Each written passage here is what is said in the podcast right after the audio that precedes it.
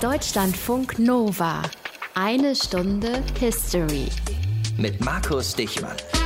Habt ihr schon mal von der Loverboy-Methode gehört? Junger Mann, meist so Mitte 20, kommt zu auf junge Frau oder sogar junges Mädchen, nochmal ein paar Jahre jünger jedenfalls als er, aber kommt auf sie zu, ist eigentlich der falsche Ausdruck. Denn der Loverboy, er überschüttet diese Mädchen direkt ungefragt mit großen Liebeserklärungen, mit Zukunftsversprechen, mit Zeit und Aufmerksamkeit. Und er sorgt dafür, dass sich alles irgendwie ganz besonders anfühlt. Irgendwann aber will er dann nicht mehr, dass die Freundin noch andere Leute sieht außer ihm und irgendwann fragt er nach den ersten Nacktbildern oder auch Videos. Und oft endet die Geschichte in Abhängigkeit und in Gefangenschaft der Mädchen. Die Loverboy-Methode ist eine kriminelle und obendrein widerwärtige Praxis, um Mädchen in die Prostitution und den Menschenhandel zu zwingen. Und sie kommt hier bei uns in Deutschland im Jahr 2021 vor. Zahlen dazu rauszufinden, konkrete Zahlen ist schwierig, aber sie kommt derart oft vor, dass Frauenrechtsorganisationen wie Terre de Femme ganze Kampagnen starten müssen, um dagegen anzukämpfen und junge Mädchen zu warnen. In unserer Gegenwart kommen wir später wieder an hier in eine Stunde History. Erstmal geht es wie immer bei uns um Geschichte. Und zwar die Geschichte des Frauenhandels, aber auch um den Kampf dagegen. Aus den prallgefüllten Schatzkammern der Menschheitsgeschichte.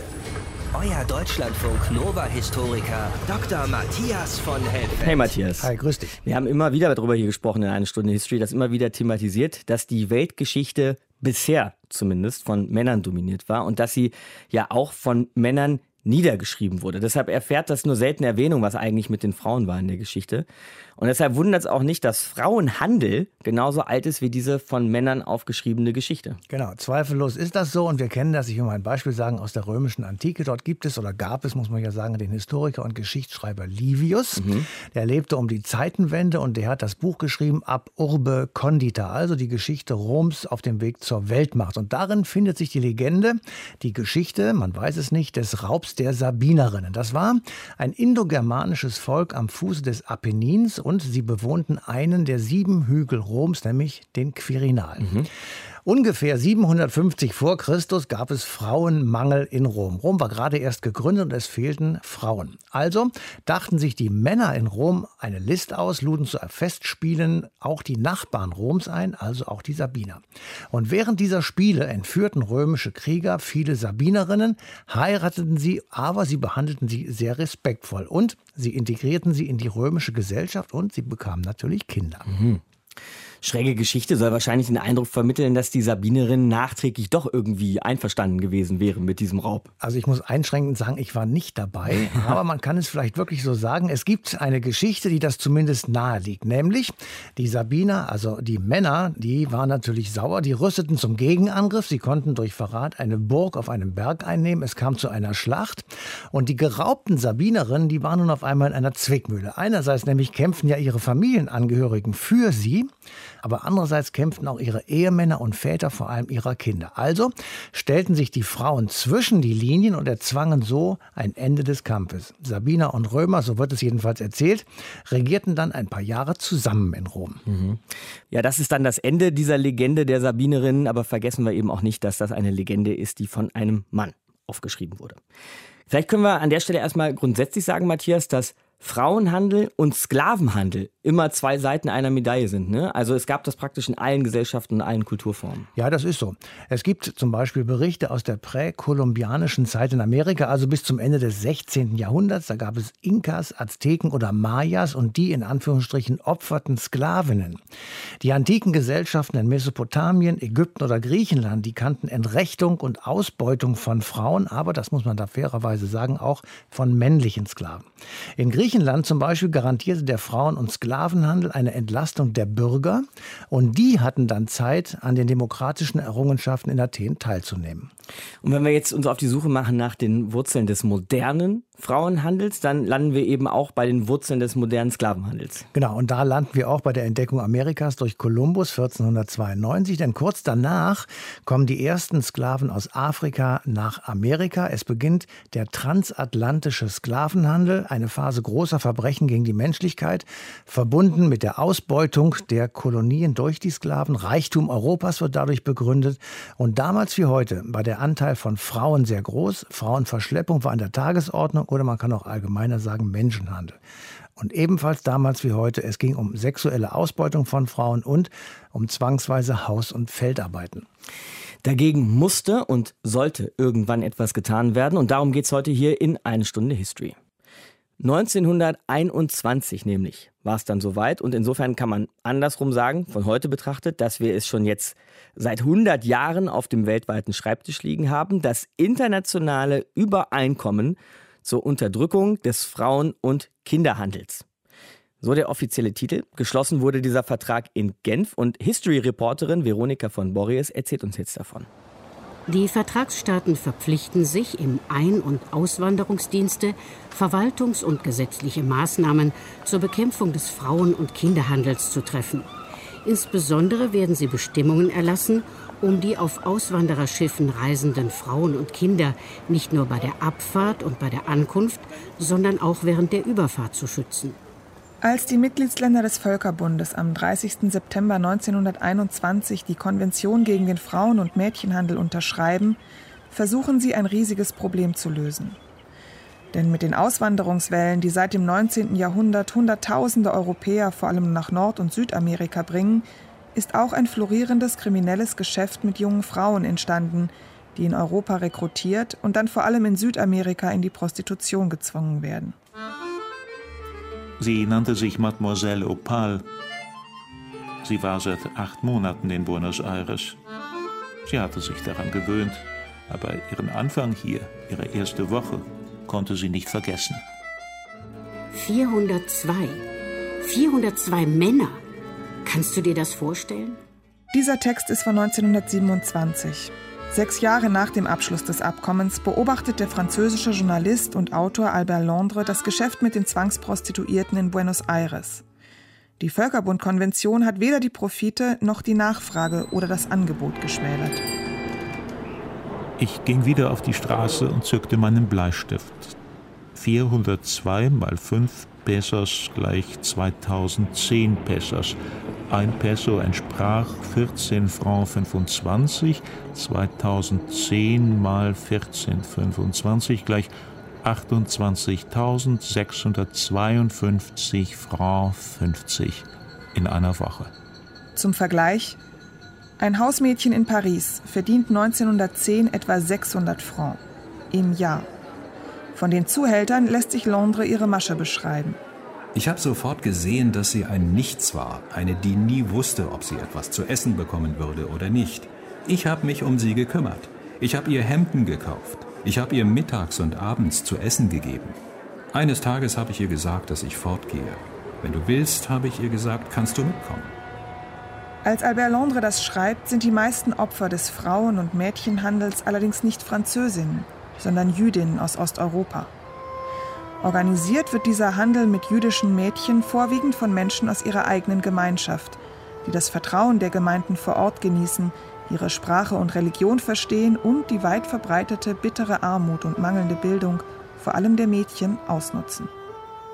So fehlen den Leuten alle geografischen Begriffe, da sie nicht wissen, ob nicht Amerika eine Stadt in der Nähe von London ist da sie weder schreiben noch lesen können, also Briefe und direkte Nachrichten gar nicht erwarten, so ist jedes Mädchen, das auswandert, allen Zufällen und Böswilligkeiten preisgegeben. Dieser Bericht ist von 1904, also 23 Jahre älter als Londres Reportage und 16 Jahre vor der Konvention des Völkerbundes. Er stammt von der österreichisch-deutschen Frauenrechtlerin Bertha Pappenheim. Sie engagiert sich schon seit 1898 im Kampf gegen Zwangsprostitution und Menschenhandel, gründet jüdische Hilfsvereine und sie reist mehrfach in die betroffenen Regionen. Sie beschreibt die Lebensverhältnisse der Juden in Osteuropa, die damals zu den am stärksten marginalisierten Minderheiten Europas zählen. Nur wer weiß, unter welch unsinnigen Vorbedingungen und Wegen, mit welch ungeeigneten Mitteln, mit welch fantastischen Plänen und unsicheren Aussichten die Mädchen aus einem galizischen Dorfe die Reisen nach Amerika unternehmen, kann die Gefahr begreifen, in die sie sich begeben, sobald der begreifliche Wunsch erwacht ist, ihre Lage zu verbessern. Mit ihrer Aufklärungsarbeit und ihrem Aktivismus wird Bertha Pappenheim zu einer der wichtigsten Lobbyistinnen für die Völkerbundkonvention, die schließlich 1921 unterschrieben wird. Viele junge Frauen verdanken ihr ihre Freiheit. Das große Geschäft der Menschenhändler aber läuft weiter. Sechs Jahre nach Unterzeichnung schreibt Albert Londres: Solange es die Arbeitslosigkeit gibt, solange es junge Mädchen gibt, die frieren und Hunger haben, solange sie nicht wissen, wo sie anklopfen können, um sich schlafen zu legen, solange wir den Zuhälter unseren Platz einnehmen lassen und er ihr den Teller Suppe hinhält. Verbrennt meinethalben die Bordelle und exkommuniziert ihre Asche. Ihr werdet nichts als Feuer und große Gesten hinterlassen. Die Verantwortung liegt bei uns. Wälzen wir sie nicht ab. Der Kampf gegen den Frauenhandel für die Freiheit der Frauen weltweit, unser Thema heute in eine Stunde History. Und das eben war unsere Reporterin Veronika von Borries. Ein erstes internationales Abkommen gegen Frauenhandel 1921. Unser Thema heute hier in eine Stunde History. 1921. Das hat verdammt lange gedauert, wenn man mal überlegt, dass schon in der Antike mit Frauen gehandelt wurde, wie Matthias uns vorhin erzählt hat, und dass diese Praxis natürlich auch die Jahrhunderte bis ins Mittelalter überdauert hat. Da machen wir jetzt weiter im Mittelalter mit Buchautorin und Journalistin Irene Stratenwert. Hallo, Frau Stratenwert. Hallo, guten Tag. Ich habe das jetzt einfach mal so gesagt, Frau Stratenwert. Frauenhandel gab es auch im Mittelalter, ist ein Satz, der sich leicht aussprechen lässt. Wie sah dieser Frauenhandel aber aus? Ganz generell kann man sagen, dort, wo es äh, Handelsbeziehungen gab, Fernhandelsbeziehungen und wo alleinstehende Männer, also in diesem Fall Kaufleute, Seeleute, Militärs und so weiter, für längere Zeit sich an einem fremden Ort aufhalten mussten, gab es eben auch verstärkt Prostitution und Bordelle. Und in diesen Bordellen waren natürlich äh, Frauen und Mädchen, die da irgendwie hingekommen sind zum Teil sicherlich über dieselben Handelsbeziehungen, über die auch Seidenstoffe oder Gewürze oder sonst was transportiert wurde. Zum Teil sicherlich auch jetzt nicht völlig gezwungenermaßen, sondern aufgrund einfach einer Perspektivlosigkeit, die sie in ihrer Lebenssituation in ihren Herkunftsländern einfach hatten. Das war ja im Grunde genommen ein weltweites Phänomen oder mhm. weltweites Problem. Sie sagten gerade äh, Prostitution. Ist das der Hauptgrund gewesen für den Frauenhandel? Also das ist mal ja eigentlich das, was man gemeinhin damit verbindet, dass eben Frauen mit mehr oder weniger Zwang dorthin geschafft werden, wo es nicht genug davon gibt. Und das ist in früheren Jahrhunderten ging es da halt in erster Linie um ja, Frauen für Männer, die in irgendwelchen Produktions- oder Arbeitsprozessen standen. Und da ging es dann auch mehr oder weniger verkappt um Prostitution. Also es gibt auch dieses Phänomen Tanzmädchen, die dann eigentlich nur sozusagen zum Tanzen und Anfassen, zum Beispiel in die Goldgräbergebiete geschickt wurden. Aber auch da wird ja oft gesagt, dass ein großer Teil davon mehr oder weniger in der Prostitution geendet ist. Hm. Jetzt war ja aber auch das Mittelalter nicht so düster und dumm, wie wir vielleicht mal gedacht haben. Und es gab Reformer und Humanisten und auch die Konzepte von frei und unfrei. Also gab es vielleicht mal irgendeine Widerrede, irgendeinen Widerstand oder zumindest irgendjemand, der mal hinterfragt hat, dass Frauen Handelsware sind? Also die Frage, welche Möglichkeiten Frauen im Mittelalter hatten, äh, auch zum Beispiel berufstätig zu werden oder eigenständig als Kauffrauen, die ist ja immer noch ein Gegenstand großer äh, wissenschaftlicher Diskussionen und wird erforscht. Ich denke aber, das bezieht sich in erster Linie auf Frauen aus, äh, sagen wir mal, gebildeten Schichten oder jedenfalls aus Handwerkerschichten, wo bestimmte Möglichkeiten bestanden, überhaupt in solche Arbeitsmöglichkeiten reinzukommen. Die Frauen, die, sagen wir mal, in Bordellen äh, ja auch mehr oder weniger gefangen gehalten wurden, waren sicherlich überwiegend nicht solche Frauen, sondern äh, welche aus zum Teil aus ländlichen Verhältnissen, wo ihre Lebensperspektiven ehrlich gesagt auch oft nicht viel besser waren als äh, in der Prostitution. Und ich wüsste jetzt nichts darüber, dass es da sozusagen mal einen organisierten Aufschrei dagegen gegeben hätte. lässt, also auch wenn man das wahrscheinlich nicht über alle Länder und alle Zeiten hinweg verallgemeinern kann, lässt das aber natürlich auch tief blicken, so insgesamt über die gesellschaftliche Stellung von Frauen im Mittelalter. Ja, natürlich. Also äh, es ist ja auch sicherlich kein Zufall, dass das Thema überhaupt das erste Mal im Rahmen von Komitees und so weiter aufgegriffen wurde, so in der zweiten Hälfte des 19. Jahrhunderts, als eben auch die Frage der Frauenemanzipation zum ersten Mal auf der Tagesordnung stand, sozusagen auf der öffentlichen Tagesordnung. Mhm. Also da gibt es einen engen Zusammenhang. Wenn wir uns jetzt auf dem Zeitstrahl schon weiter bewegen, denke ich mal an so Städte wie Amsterdam oder Hamburg. Also Städte, die immer noch heute tatsächlich für ihr Rotlichtviertel weltberühmt sind. Alte große Handelsstädte. Sie haben ja vorhin auch schon, Frau Stratenwert, von den Handelsrouten gesprochen, die dann mit der Industrialisierung natürlich auch nochmal richtig angezogen haben, diese Städte. Hat das auch den Frauenhandel verschärft? Hat das andere Dimensionen angenommen als noch im Mittelalter? Also es hat ja so etwas wie Globalisierung damals auch schon gegeben. Es hat Handelsbeziehungen gegeben, es hat ganze Städte gegeben, die praktisch neu aufgebaut wurden, einfach weil man mit ihnen oder dorthin handeln konnte. Also es gab zum Beispiel eine relativ äh, berühmte Verbindung zwischen Hamburg und St. Petersburg, wo einfach wahnsinnig viele alleinstehende deutsche Männer hingingen, um dort Häuser zu bauen oder Fabriken zu bauen und wo auch in entsprechendem Ausmaß eben Frauen sozusagen hingebracht wurden, um diesen Männern zur Verfügung zu stehen. Frauenhandel durch die Jahrhunderte. Recherchiert hat in dem Bereich Irene Stratenwert, Buchautorin und Journalistin und gerade habt ihr sie gehört in eine Stunde History. Danke, Frau Stratenwert. Ja, ich danke Ihnen. Wir sind dann eben ja schon so langsam bis in die Neuzeit geschlichen, Matthias, bei unserem Thema heute Menschen und vor allem Frauenhandel. Also lass uns mal schauen, wie es den Frauen in den europäischen Gesellschaften so im, sagen wir, 18., 19. Jahrhundert ging. Also immer noch nicht gut, das muss man wirklich so sagen. Und es ist auf gar keinen Fall vergleichbar mit heutigen Situationen. Es gab eine große Geistesströmung damals, die kennen wir alle, nämlich die Aufklärung. Mhm. Und trotzdem wurden auch durch die Aufklärung Frauen an den Rand der Gesellschaft gedrängt. Die Männer dominierten den Alltag und das Leben der Familien, der Kinder und natürlich natürlich auch der Frauen.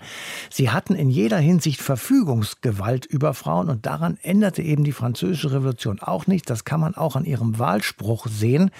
Der lautet nämlich Freiheit, Gleichheit, Brüderlichkeit und nicht etwa Geschwisterlichkeit. Mhm, aber diese Mischung so aus den Strömungen der französischen Revolution, der Aufklärung und gleichzeitig der Unterdrückung der Frauen, Matthias, ist das dann so die Keimzelle der Frauenbewegung? Ist das der Anlass für den Beginn der Frauenbewegung? Also das ist sicher einer der Anlässe. Die Frauen wollten natürlich die männliche Verfügungsgewalt über ihr Leben und ihren Körper und ihren Geist beenden. Es begann eine Befreiung davon mit dem Beginn des 19. Jahrhunderts. Da wurden die ersten Frauenvereine gegründet. Frauen Frauen arbeiteten als Schwestern in Krankenhäusern während der Befreiungskriege gegen Napoleon zum Beispiel. Sie nähten Kleidung für die Soldaten und danach waren Frauen an den Reformbewegungen im Deutschen Bund, den es ja seit 1815 gab, beteiligt. Bis zu 40 Prozent der Mitglieder von konservativen, sozialistischen, demokratischen, liberalen oder katholischen Gruppen waren Frauen. Mhm. Aber dieses erste Erwachen in allen Ehren, die, trotz dieser emanzipatorischen Bewegung gab es immer noch den Frauenhandel. Ja, und eine große Rolle spielte dabei die Armut im Verlauf der Industrialisierung und der Urbanisierung, haben wir ja oft schon darüber berichtet. Da verarmten zunächst einmal sehr viele Menschen.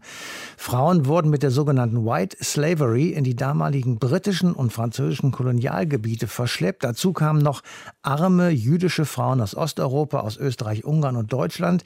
Die wurden nach Südamerika und in den vorderen Orient Indien verschleppt. Schlepper arbeiteten für oder mit Bordellbesitzern zusammen und dagegen gibt es seit 1860 die ersten zwischenstaatlichen Abkommen, um eben diesen Frauenhandel zu stoppen.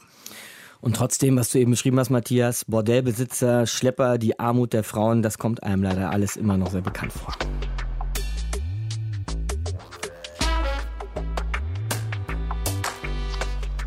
Der Frauenhandel und die Sklavenmärkte der Antike, die Handelsrouten des Mittelalters, dann die Industrialisierung und die Globalisierung des Menschenhandels. Wir gehen weiter chronologisch vor und das tun wir jetzt mit Historikerin und Schriftstellerin Barbara Beuys. Hallo Frau Beuys. Ja, guten Tag.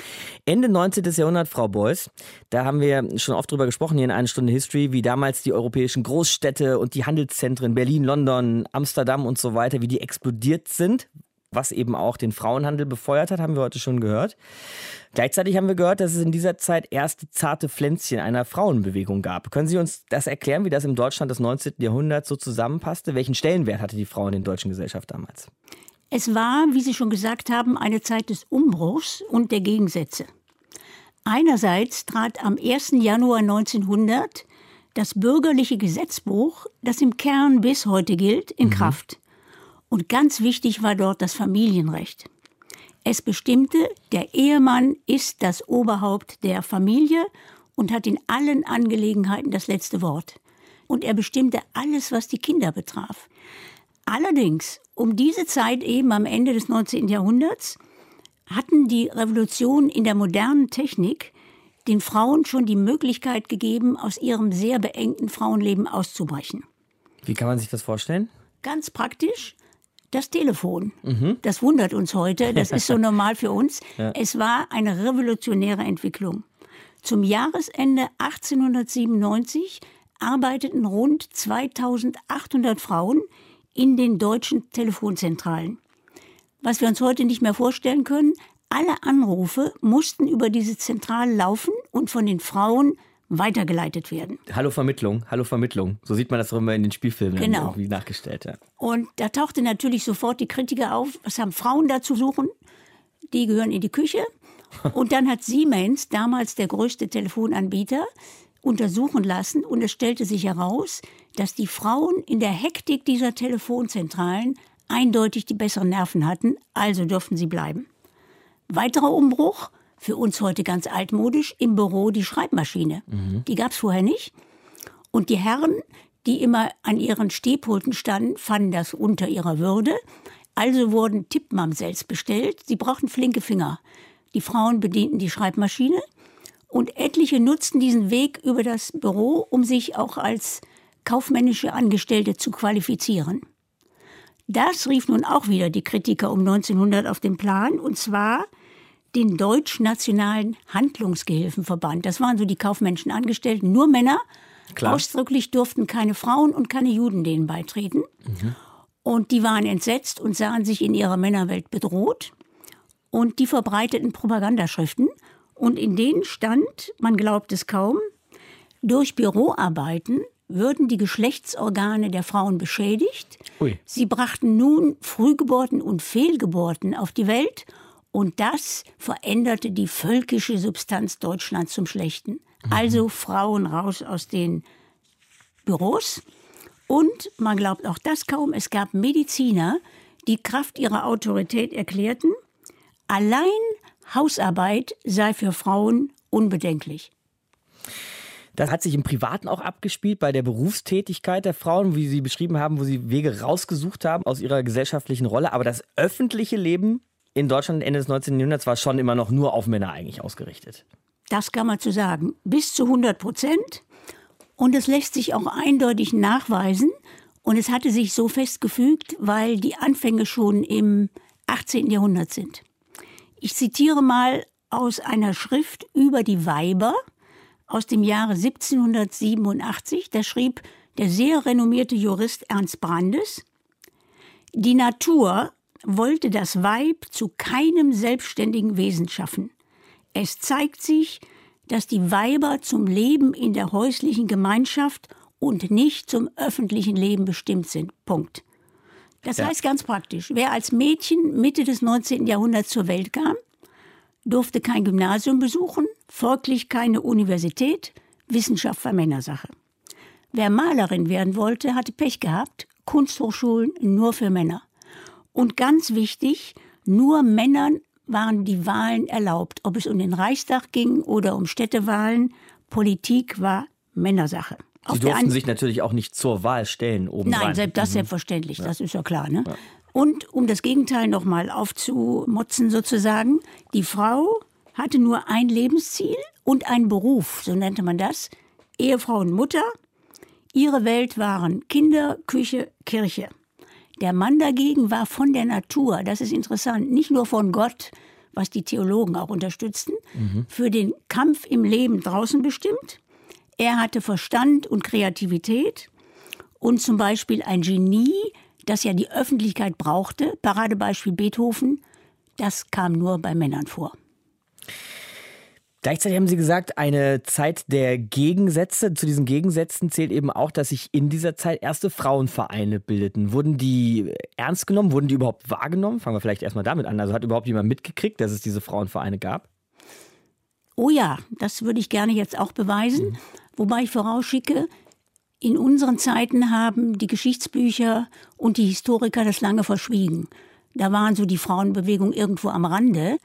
Der Allgemeine Deutsche Frauenverein wurde 1865 gegründet, und zwar in Leipzig von drei Frauen. Mhm. Interessanterweise aber ist eine der Frauen, die Schriftstellerin Luise Otto, schon sehr viel früher daran gegangen, die Situation der Frauen zu verändern. Sie hat 1848 die Revolution benutzt, um auch mit den Frauen aufzubrechen und eine Frauenzeitschrift gegründet. Mhm. Und ihr Motto, ein super Satz, lautete, die Freiheit ist unteilbar. Das heißt für Frauen und Männer. Diese Revolution von 1848 ist dann gescheitert, ebenso der Aufbruch. Und die Luise Otto und andere Frauen haben sich gesagt, gut, wir müssen klein anfangen und wir kommen nicht mit dem Kopf durch die Wand. Und sie haben diesen Verein gegründet und das Ziel war, wir wollen die Bildung des weiblichen Geschlechts stärken. Und das heißt, es war eine listige Idee, denn die Bürokraten in den Ämtern konnten sich überhaupt nicht vorstellen, dass Bildung der Schlüssel war, um am Ende Berufstätigkeit und Selbstständigkeit zu erlangen. Das hat lange gedauert. Die ersten Ärztinnen, die sich in Deutschland niederließen, in Berlin 1876, hatten in Zürich studiert und Dr. Med gemacht. War immer noch ausgeschlossen. Aber die Broschüren, auch die Demonstrationen der Frauen zeigten langsam Wirkung. Gegen Ende des 19. Jahrhunderts wurden erstmals Mädchen in jungen Gymnasien zugelassen. Mhm. Und 1900 hat das äh, Herzogtum Baden zum ersten Mal Universitäten für Frauen geöffnet. Und so nach und nach sind die anderen gefolgt.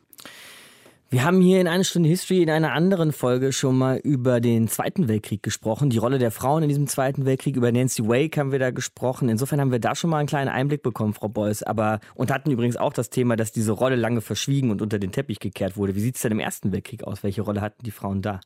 Auf den ersten Blick sieht das sehr gut aus. Ein Beispiel. Es wurden traditionelle Lebensweisen von Frauen wirklich aus den Angeln gehoben, wie zum Beispiel von Johanna Bold, die lebt in Hamburg, ist 22 Jahre, glücklich verheiratet, ein Kind, schwanger.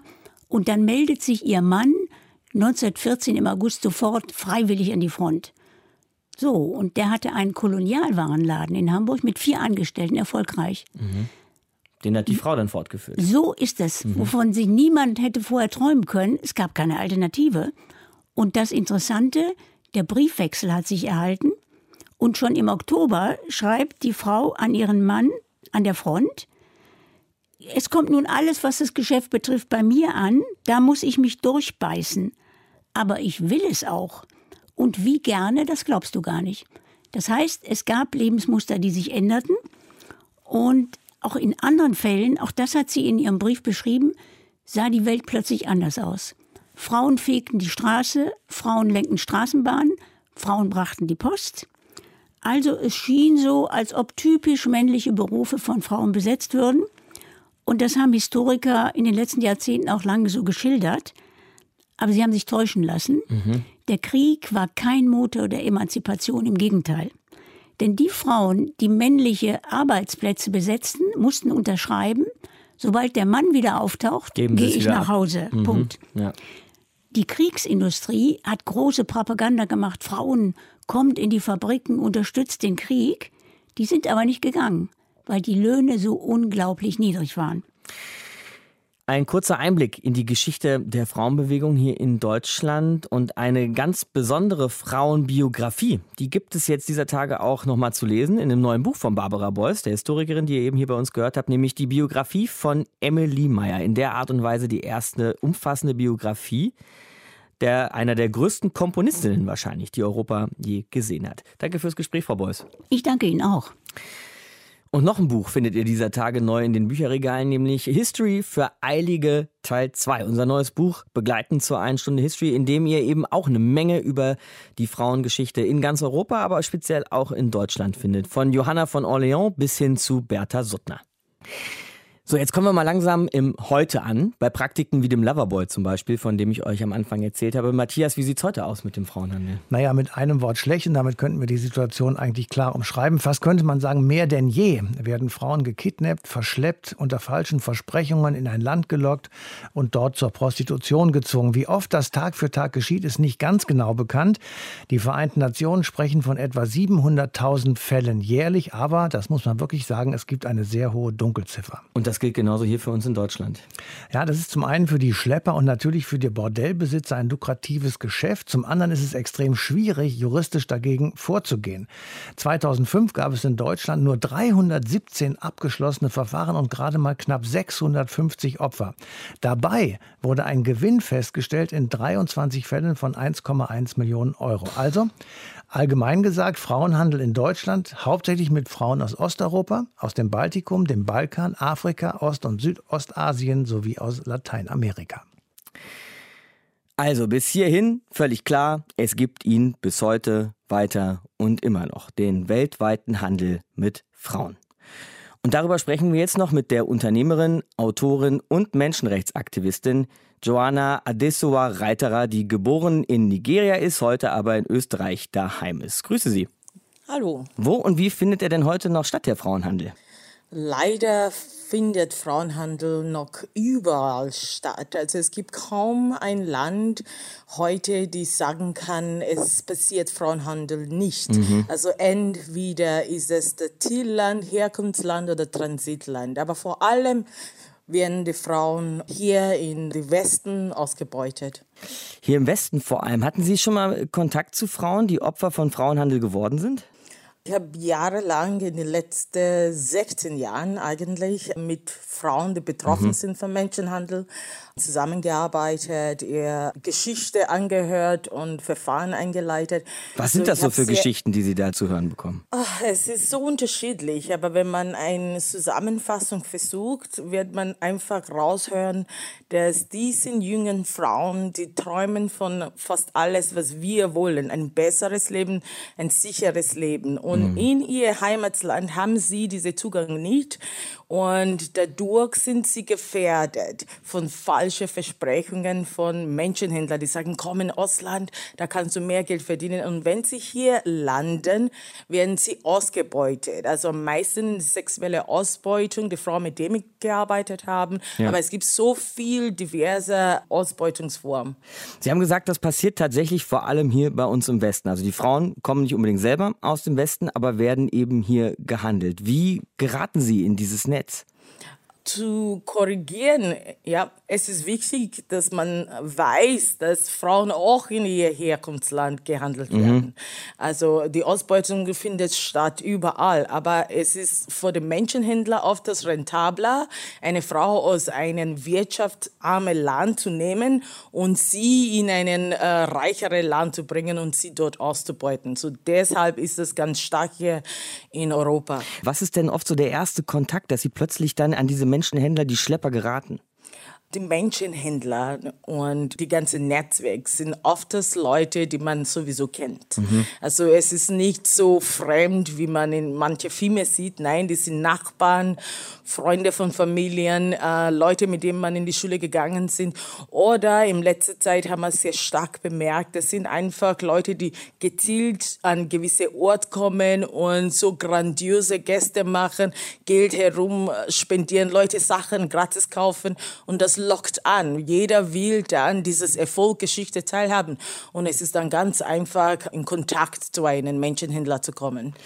Aber wir reden hier dahinter wahrscheinlich trotzdem auch von großen Netzwerken, oder? Also richtig großen kriminellen Organisationen, die da auch ihre Finger im Spiel haben. Vor allem die Frauenhandel- und Menschenhandelsnetzwerk ist, ist riesengroß, aber so gut vernetzt auf der ganzen Welt. Ja? Mhm. So, auch wenn es jetzt so einzelne kleine Gruppen gibt, die sind trotzdem noch vernetzt und nicht nur vernetzt innerhalb des Menschenhandels, sondern vernetzt mit anderen Formen der sogenannten organisierten Kriminalität. So dadurch ist es richtig ein starker kriminelles Netzwerk, die dahinter steckt.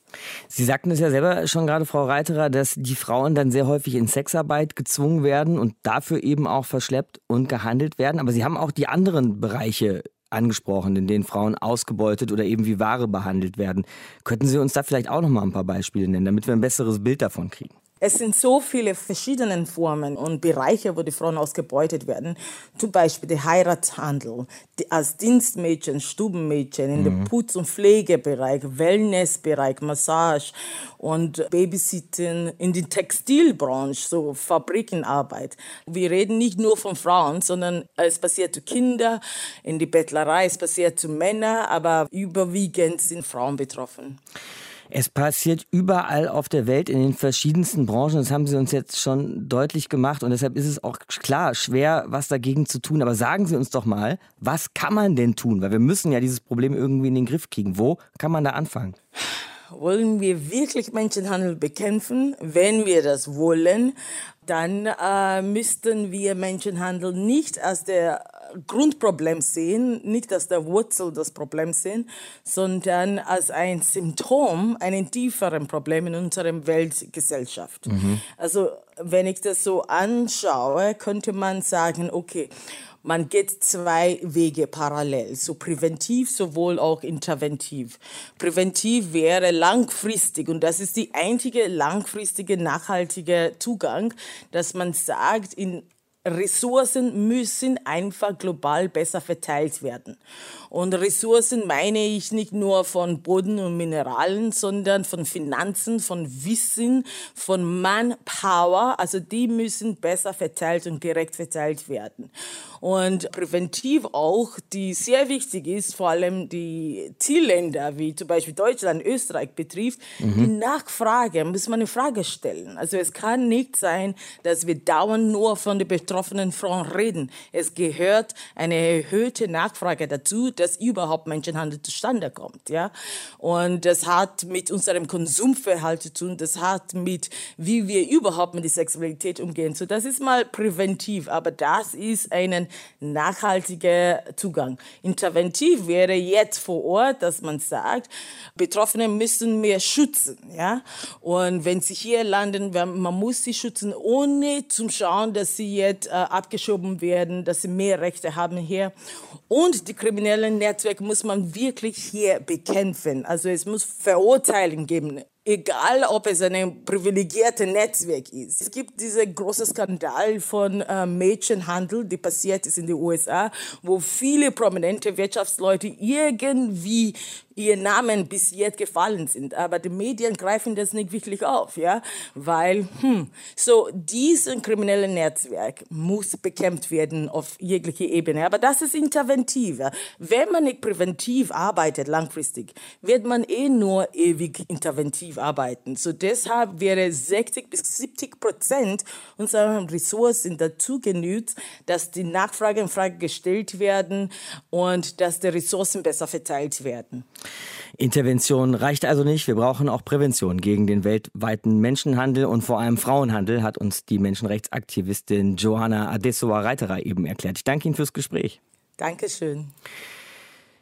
Die Vorstellung, das kleine Mädchen in die Hände von einem Loverboy oder irgendwelchen Schleppern geraten und dann europaweit vertickt werden, ist einfach schlimm und irgendwie unwürdig wenn man überlegt, welche Möglichkeiten wir hier in Europa eigentlich haben, um alle und jeden zu schützen. Aber Matthias, es scheint nicht in den Griff zu kriegen zu sein.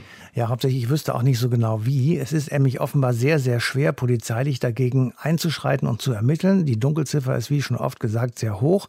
Die Profite für Schlepper und Bordellbesitzer sind extrem hoch und damit ist es eben auch sehr verlockend. Strafverfolgungen sind natürlich möglich, aber ohne polizeiliche Ermittlungserfolge eben dann doch sehr selten.